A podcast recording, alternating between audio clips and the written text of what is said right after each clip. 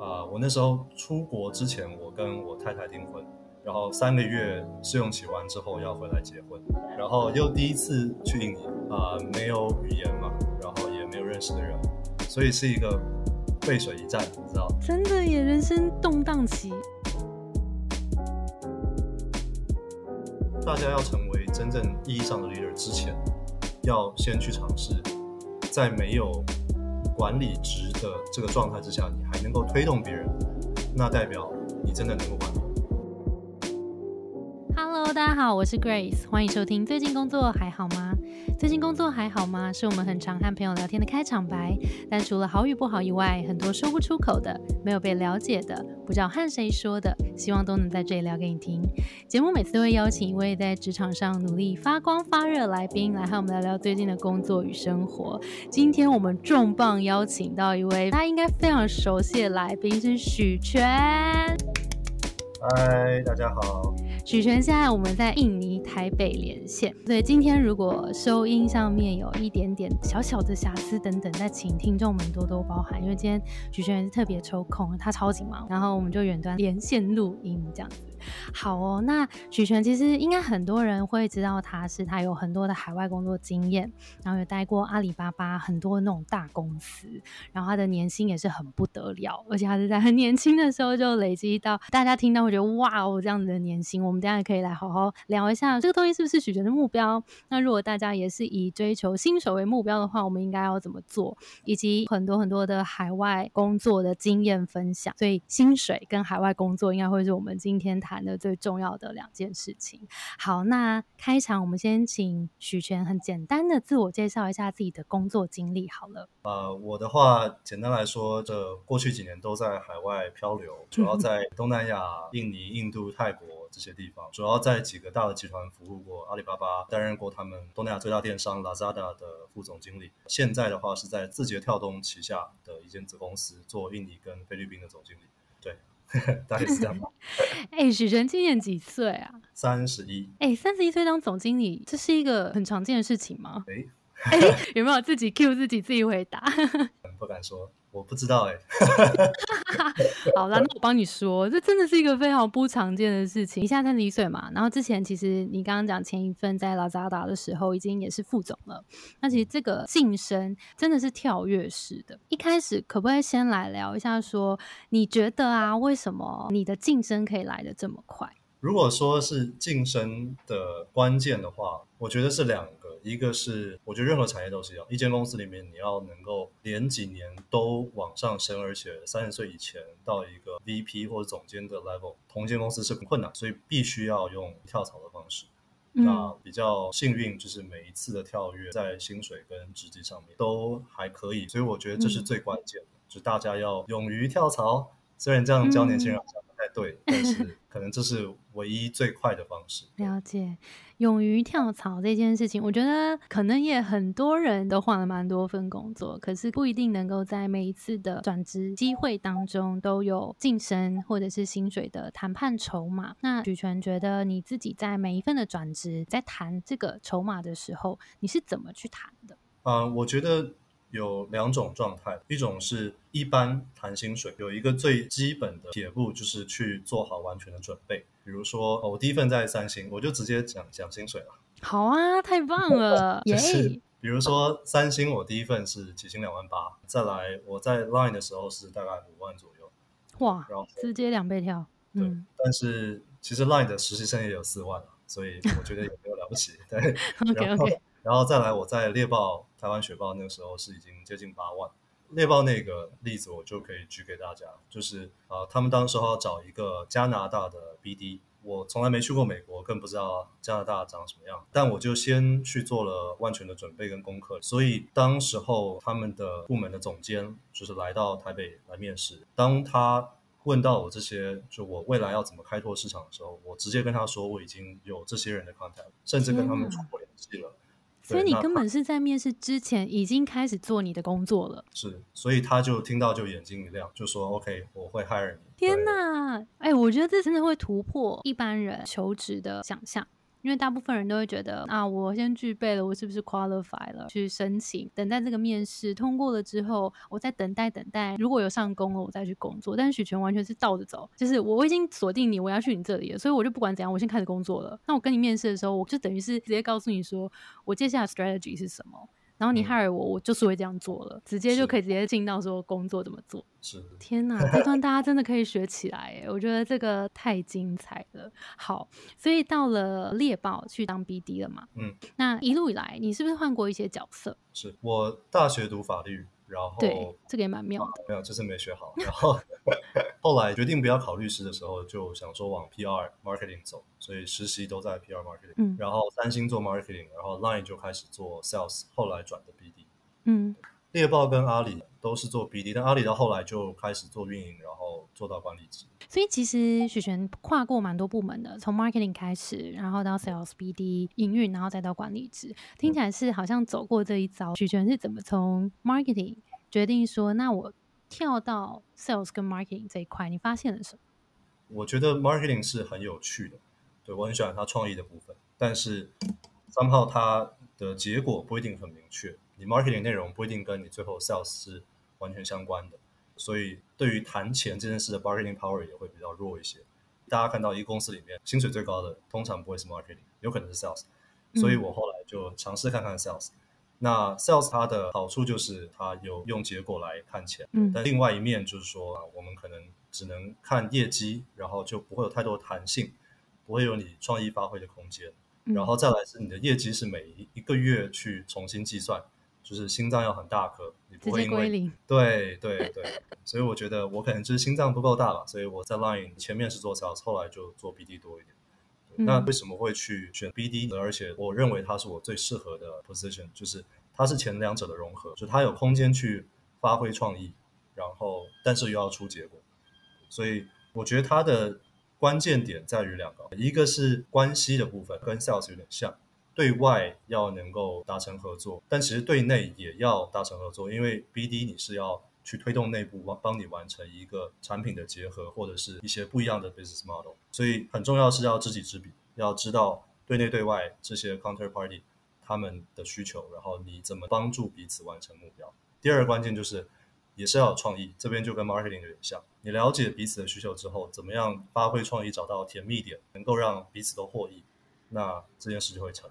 OK，了解。那其实呃，许璇都当过，同时当过 Sales 也当过 BD 嘛。那其实有一些人可能会在 Sales 跟 BD 这两个角色当中，不太确定他们两个的差异，或是他们可能会需要怎么样不同的人格特质。许璇可以帮我们简单分析一下吗？Sales 我觉得很适合，如果你就是想赚钱，你对于人、对于陌生开发完全没有惧怕，我觉得这是一个一个特质。我不一定有这个特质。天哪，你没有吗？我其实有点不是完全外向的人，MBTI 里面我是偏内向的。OK，哦，酷。对，当然 Sales 不一定要是很外向的，但是他要敢于被别人拒绝。嗯，可能要忍受一些些的重复性。你的商品，你卖的 solution 可能是比较 fixed 的，你没办法一直去改变。这个是 Sales 跟 BD 比较不一样的地方。那 BD 的话，就是啊，你可能要去接受啊，每一间公司。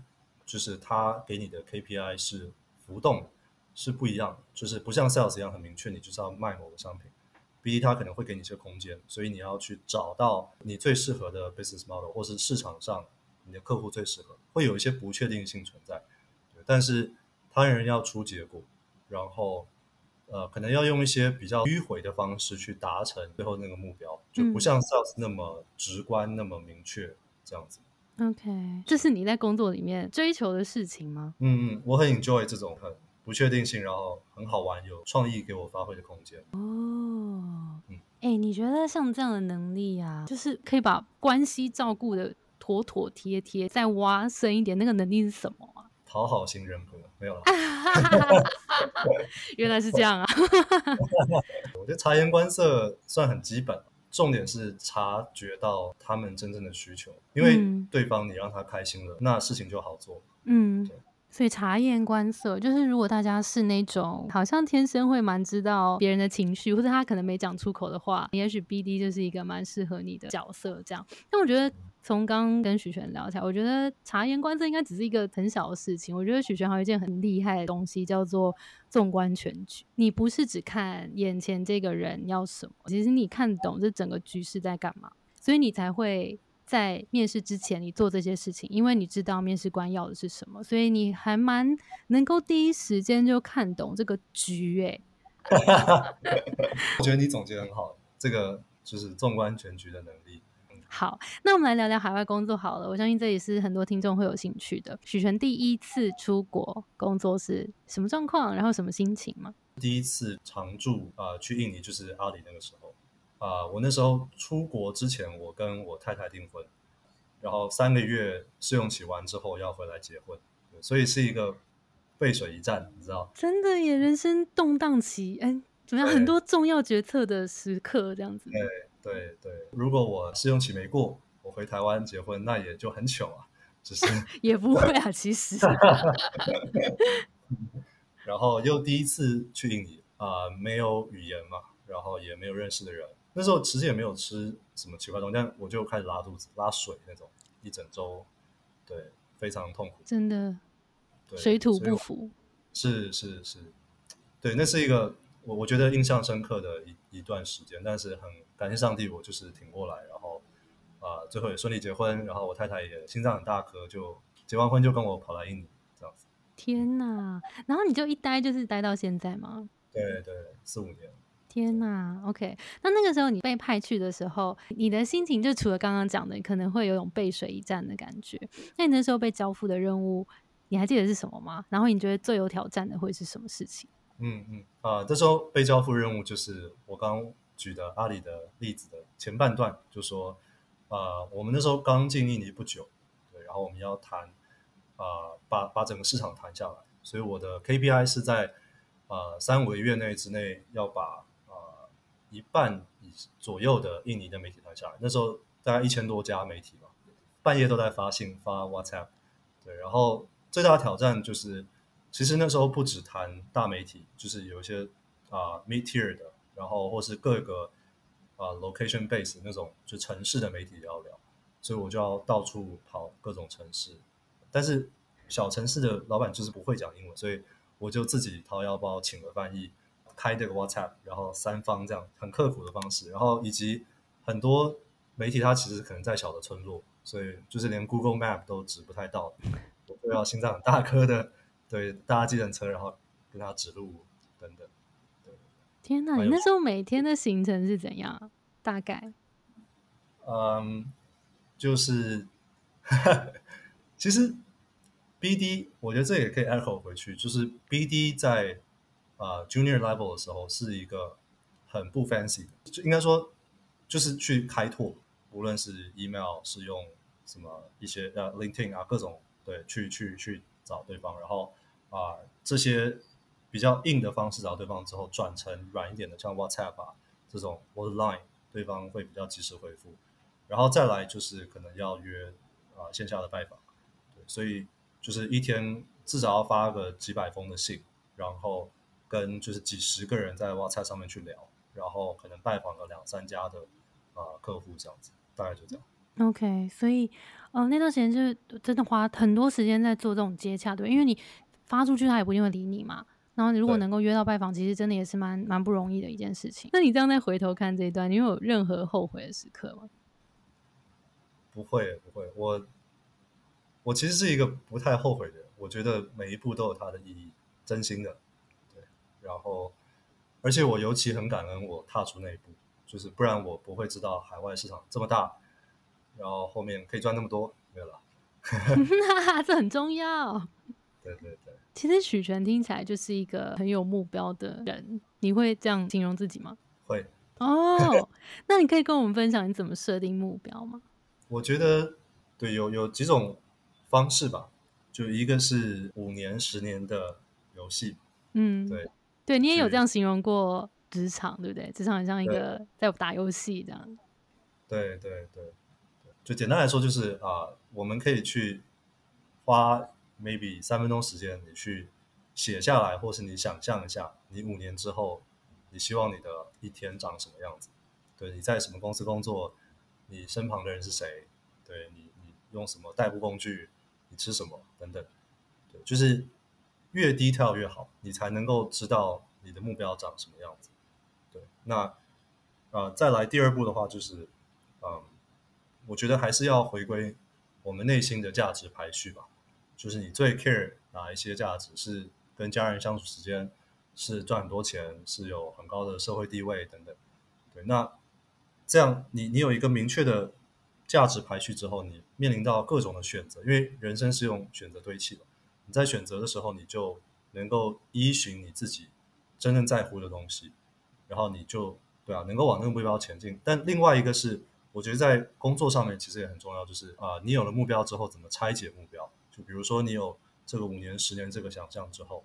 前面你每一步要怎么走，去能够达到这个目标，我觉得也是很重要的。哦，OK，所以从描绘未来想要的很具体的一天开始，然后再到价值观的排序，然后再到呃拆解你的目标，然后可能找一个 role model 这些。哎，我觉得这些就是也是我们工作坊会带的一些重点的活动跟思考，因为其实这些都是很重要的。那许璇愿意跟我们分享，你记得你。可能刚毕业，或是你刚出社会那个时候，你对未来的想象是怎么样吗？嗯，刚出社会，我老实说，两个两个分享的点吧。一个是我其实是就是一个井底之蛙，我根本不知道职场长什么样，我不知道原来海外世界这么大，所以当时我可能就只是想说，哎，有一个好工作，然后然后对，慢慢的存钱买房子，然后等等，嗯，就跟大家一样，对。然后，但是另外一个是说，我我可能有一点贪心的本质吧，就不满足现状，所以我进了三星第一份工作，然后发现，哎，不止我这个菜鸟，就是天天加班到凌晨，我老板也是，然后不止我天天被骂，我老板也是，对，然后对，大家工作强度很高，但是呢，赚的也没很多，那我就比较贪心，我就觉得我。我虽然不知道未来长什么样，但我不要变成他那样，就我不要十年之后还是坐在这个小工位上面，对，做着一样的事情啊，调 logo 大小，对，然后赚的就是 maybe 十万可能月薪或者是百万年薪，就就攻顶了，这个不是我要的人生。了解好，所以那个时候等于从第一份工作，你有看到你不喜欢的东西，然后你觉得尤其是在薪资上面，其实是你蛮好像听起来是一个蛮重视的事情。因为刚刚你有提到说，在想象未来定目标的时候，呃，其实自己的价值观排序很重要嘛。那你是怎么做这个排序？你自己的优先排序是什么？嗯，我觉得啊，有一件事情是排序在每个人的不同人生阶段会不太一样。嗯。啊，我其实，在二十到三十之间，我很老实讲，我的排序最高就是赚钱。嗯，对因为我从小不是在非常富裕家庭，所以我对钱没有安全感，我很想要赚更多钱。嗯，对，所以然后再来，我也一我是一个比较虚荣的人嘛，就是比较 care 大家觉得哦，我我好不好，我厉不厉害等等。嗯，所以在大的公司做高的 title 也是我在追求。OK，这是我的排序。那我就是一个很。肤浅的去过了这五十年的人生。OK OK，是公司名气跟薪水对你来说很重要，在那个阶段二十几岁的时候，那现在有改变吗？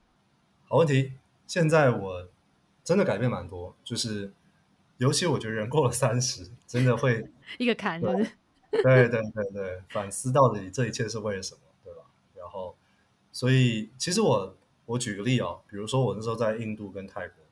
啊，印度那时候我是薪水那时候来到一个高峰，对，就是年薪七百万，然后其实可以更多的，如果继续待着，对，但是啊，因为印度的生活环境条件不是特别好，然后我太太我们那时候开始想要去尝试生小孩，对，所以也想到，哎，未来小孩在这样环境长大不一定是最好的选择，对，所以就等于就开始要做一个价值上的选择嘛。如果我还是为了钱，那我肯定留在印度。但是我那时候就就察觉我的顺位已经开始变成家人是更优先的，对。然后后来在泰国以及包括现在印回到印尼，就是我发现就是工作带带给我的成就感，跟就是每一天如果能够开心而且平安、很很喜乐的去过，很满足的过每一天，我觉得我反而会选后者。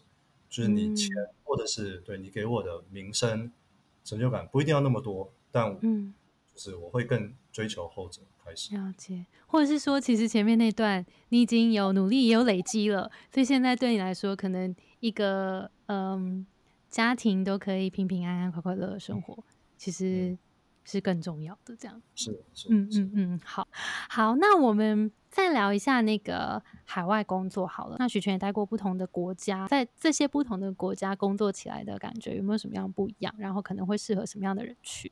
嗯，如果说是偏工作环境来说，而不是生活，工作的体验跟旅游会很不一样。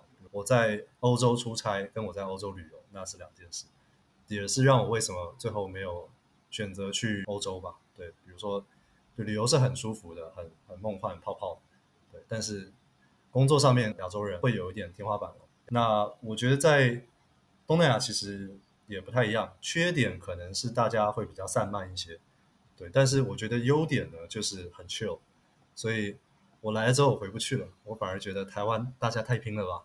这个真的假的？可是你自己拼成这样哎、你讲这句话，我觉得没有什么说服力耶、没有没有，那什么意那思？那我来偷偷跟大家说，做我上一份工作。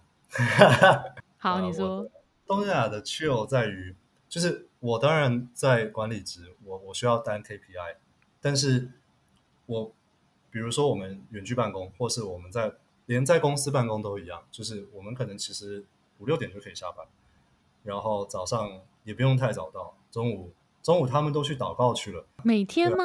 啊呀所以我的工时其实不高，哇，天哪！所以对照你之前，哎、可是你刚去也没有这样啊。对对对对对，哎呀，角色上的不同啦，你苦过来了啦。对，而且人的态度也是一样，就是印尼，对我们当老板可能会觉得啊，下面的人办事可能，他们就相对会比较 lay back 一点，对不对？但是我我我们刚来印尼当 junior 的时候，相对也可以 chill 一点。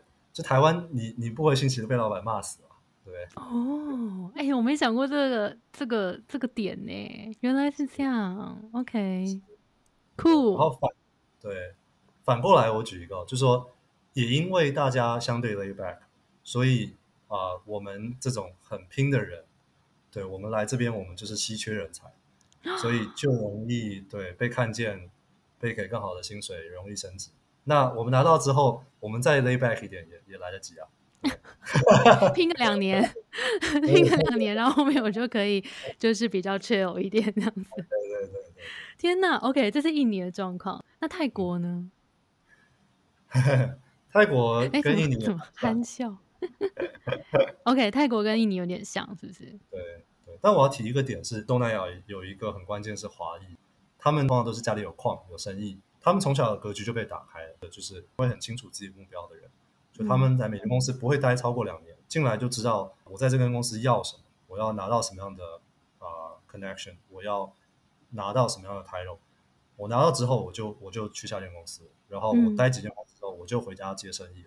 嗯，所以我觉得在东南亚的华裔，泰国也是一样，就是很有趣的一个群体。酷哎、蛮有趣的。真的每个国家有每个国家不一样的地方哎、那那印度呢？呃，他们就是一个很大的国家，所以啊、人要出头需要被看见，所以会哦，也很会很努力去努力。嗯，对对对，但是呢，又不像华人那么的真正的勤勤恳恳，他们会有一些小聪明。我我我觉得没有不好，这个没有批判，不好意思。嗯所以我们作为管理者在，在这样的地方就要去很 solid 去检视他们的成果，就不能只是听。哦他们的汇报很厉害，他们讲的头头是道，这个也是台湾大家要学习的。对，但是嗯做，事向上管理。对对对对，那许权要不要简单跟我们讲一下，你觉得怎么样是一个好的呃向上管理方式？我觉得也是 echo 前面讲的 BD，就是如果一个人真的是好的 BD，他应该也是好的向上管理者，因为他其实老板就是一个客户的角色所以嗯去了解啊、他他在乎什么，然后再来是你可以 against 我，你可以觉得这不一定是对的，但是不要只反对，而是要提出 solution。汇报的时候就是不要只讲一句话，不要只讲结论，而是可以给老板啊、好几个选择，然后能够很精简的告诉老板说每一个选择它的背后的原因，然后它的 pros and cons。对，就是老板没有太多时间听，但是你要讲的有理有据，嗯那老板就觉得 OK，你是能够用他的角度去思考，同时还能够很有逻辑、有策略性的去分析。对我觉得这个是一些比较基本的向上管理的能力嗯嗯嗯，我觉得这段也超重要的，大家如果没听清楚，再回去听一次。那许璇自己现在已经当总经理了嘛？就你你觉得在一个职场里面，怎么样的工作者，你可以想象着有没有一个人，就是你跟他工作总是呃特别的顺畅，然后你觉得他是做到了哪些事情？因为我们这里其实也蛮多听众在可能跟主管的沟通上面，有时候会有一点不太顺畅。那你有没有一些好的例子可以跟我们分享？我我觉得老板都会喜欢，无论你是 junior level 或是 senior，就是老板都会喜欢你能够把事情担起来，对，然后但担事情不一定你要去做那个执行的人，对，其实大家要成为真正意义上的 leader 之前，要先去尝试，在没有管理职的这个状态之下，你还能够推动别人，那代表你真的能够管理。如果是嗯公司给你一个 title 呀，然后你才能管理，那你其实不是合格的管理者。哎、这段这段话讲得很好，就是你并不是因为这个 title 去推动事情，而是嗯可能你的能力、你的特质，你对这个在这个角团队里面的角色，你是有这个推动力跟影响力的，那个就是一个很棒的 leader。对对，虽然这个好像很常也会被别人骂，就说啊，你们这些老板就是对不给钱啊，不给职位啊，然后 要做那么多事啊。对我觉得听许璇分享啊，就是因为有时候我们会听人家分享，然后就说啊，对啊，对啊，就是这样，好像好像好像都听过啦，就是要那个态度积极嘛，然后要能够担起责任嘛。可是我觉得许璇分享起来就是特别有力，是因为你过去真的就是这样子做。的确，有一些人在职场里面会觉得，我没有先拿到这个薪资，我才不要为公司先付出。可是许璇的刚刚分享的一些故事里面，其实也分享到很多是，当他自己心里的那个职涯目标是很清楚的，他知道他为做这个努力，其实不只是为了公司，他为的是他自己职涯的发展，然后他想要去争取更好的薪资，所以他才投入这个努力。我觉得这个是一个，就是他透过实践，然后告诉大家是，我觉得还蛮感人的。谢谢谢谢。对，谢谢谢谢许璇的分享。那刚刚有分享到许璇在很 junior 的时期，也是真的很努力的打拼，打拼，打拼，打拼，很努力嘛。然后到现在一路走到现在也是很高的管理阶层了。那这个心境上面的转换，呃，有没有什么样的不一样？呃，作为员工，我可能很多时候觉得自己是对的，然后觉得拼了命，但是好像怎么没有被看见，就是付出没有得到很很很好的收获。我觉得这是做员工的时候很常会有的感受。但做了管理者之后，就会发现其实真的以前没有把视野打开，对，没有去了解到从公司层面，原来老板是有这些考量。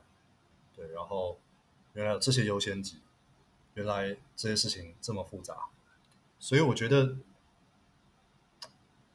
我觉得这题答的很烂。不会啊，我觉得很真实，我觉得很真实，因为我以前小时候也会觉得说，白痴哦、这东西就这样做啊，就是有种不对吗？然后你涂那么丑，为什么要这样弄啊什么的？但就是 现在也会觉得，哎、其实以前白痴是我。就是其实要谈这些，因为以前会觉得说，我们就是跟他合作就好了啊，哎、谁要跟你合作、之类的？就是我觉得我现在回去看我以前，我会觉得以前会觉得，哎、公司有不买单我的 idea，我 idea 那么棒，然后现在就会觉得，嗯，可能有其他更重要的事，完全可以理解，完全可以理解。对然后我觉得有一个蛮大的，就是中间这个转捩点，可能就是能够去体验到自己哪里不足吧。我觉得以前，比如说我在做单一 function 或是我是 junior 的时候，我不太会打开眼睛去看，哎，别的 function 在做什么，或是对别人为什么要做这个。对，但是当我被赋予管理职，或是我在这个位置，我就必须要去看到，然后就会发现啊，原来有这么多的门路，以及发现自己可可能很多地方其实做的是不够好的，但反而我在员工时期，我会觉得，哎，我都做的挺好。嗯，嗯，就觉得视野越大，就会越谦虚，看到世界越大，就会发现其实有很多机会跟很多厉害的人。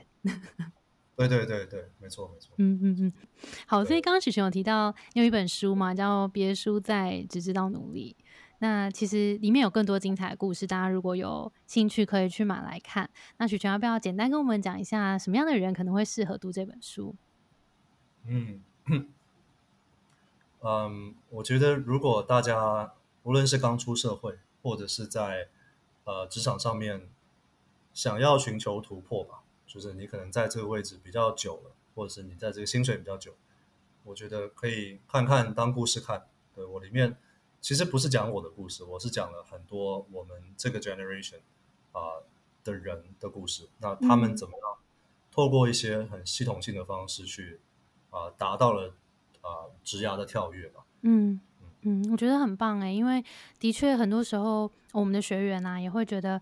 我觉得有时候看到看他们这样，也觉得有点辛苦，因为大家其实很努力工作，可是有时候就是像刚刚我们在聊的，就是向上管理这块，他们可能比较不那么擅长，或是一开始并不觉得这个是一个应该要做的事情。但其实你如果在对的方向或是对的地方用对力，你的努力是可以被放大的。那透过这些真的实际的故事，我觉得像许权他自己这样的分享，我们就会知道说，哦，原来是在这个关键点，我们其实是可以做什么样子的。努力，而不是我们不一定要用现在既有的方法，我们可能有一些不同的方法，然后参考这些不同的故事，我们可能就有很多灵感，我们有不同的方法可以去做。所以就是推荐给大家，如果现在刚刚职涯上面有一点点的想要跳跃，不知道怎么跳，就去看这本书。好，那许权还有一个很酷的地方，就是你是 Exchange 的创办人，你要跟大家介绍一下 Exchange 是什么样的单位，跟为什么会想要创办 Exchange。